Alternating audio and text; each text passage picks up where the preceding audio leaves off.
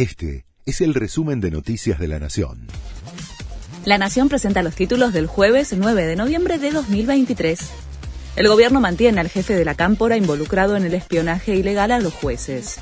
Fabián Conu Rodríguez sigue como alto funcionario de la AFIP a pesar de las revelaciones que lo involucran en el espionaje contra jueces que investigaban a Cristina Kirchner, entre otras figuras de la justicia y la política.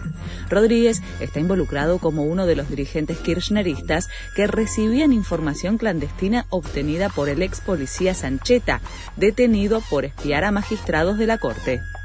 Detuvieron al juez destituido Walter Bento en Mendoza y ya está en la cárcel. Fue después que el jurado de enjuiciamiento de magistrados de la Nación lo destituyó del cargo por lo que perdió los fueros de inmunidad de arresto. De esta manera cobraron vigencia las prisiones preventivas que tenía dictada en una causa por corrupción y que no se podían ejecutar por los fueros. En octubre fue récord la llegada de turistas extranjeros al país. De acuerdo a los datos del gobierno, ingresaron 605.000 visitantes, que gastaron 396 millones de dólares en Argentina. La mayoría fueron de Uruguay, Brasil, Estados Unidos, Ecuador y Chile, atraídos por la brecha cambiaria. Por la guerra en Gaza crece el antisemitismo en el mundo. Los actos antisemitas violentos aumentaron un 330% desde el estallido de la guerra.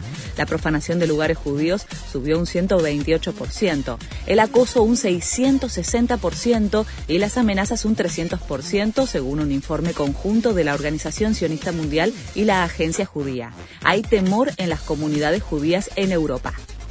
Boca y San Lorenzo empataron uno a uno fue en el cierre de la fecha 12 de la Copa de la Liga en el nuevo gasómetro. Merentiel abrió para los Ceneices y el empate llegó gracias a Adam Vareiro. Le anularon un gol a San Lorenzo sobre la hora.